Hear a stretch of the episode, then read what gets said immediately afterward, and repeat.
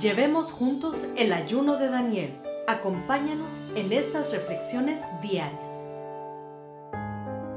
Avanza en oración. Devocional día 13. Ramana Maharshi dijo, Cuando oras por la gracia de Dios, eres como una persona hundida y con el agua hasta el cuello, y aún así pidiendo agua. Es como decir que alguien con el agua hasta el cuello se siente sediento que un pez en el agua se siente sediento o que el agua se siente sedienta.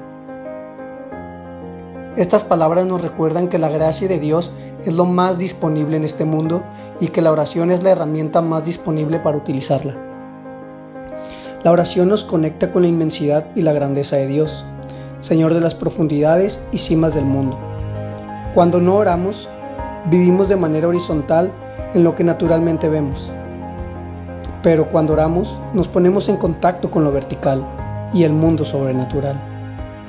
Nuestro mundo horizontal encuentra significado, valor y determinación en los misterios y profundidades del mundo vertical.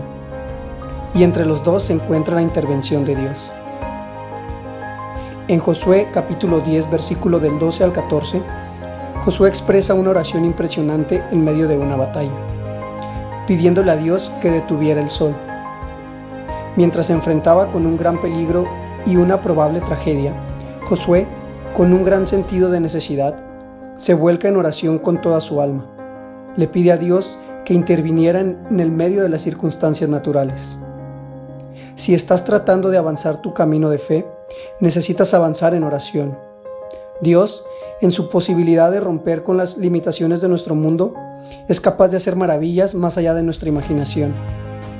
El hecho es que Dios, en su gracia, escucha y entiende nuestras oraciones. Preguntas de acción. ¿Cómo puedes dedicar más tiempo al día a la oración? ¿Cómo son tus oraciones? Versículo para leer. Josué 10 del 1 al 43. Querido Dios, ayúdame en mi tiempo de necesidad Ayúdame Espíritu Santo a tener un estilo de vida de oración y de gratitud en cada momento. Reconozco los misterios de tu gracia y pido por tu constante ayuda. Oro estas palabras en el nombre de Jesús. Amén. Gracias por acompañarnos. Te esperamos el día de mañana aquí en Kairos Comunidad Cristiana.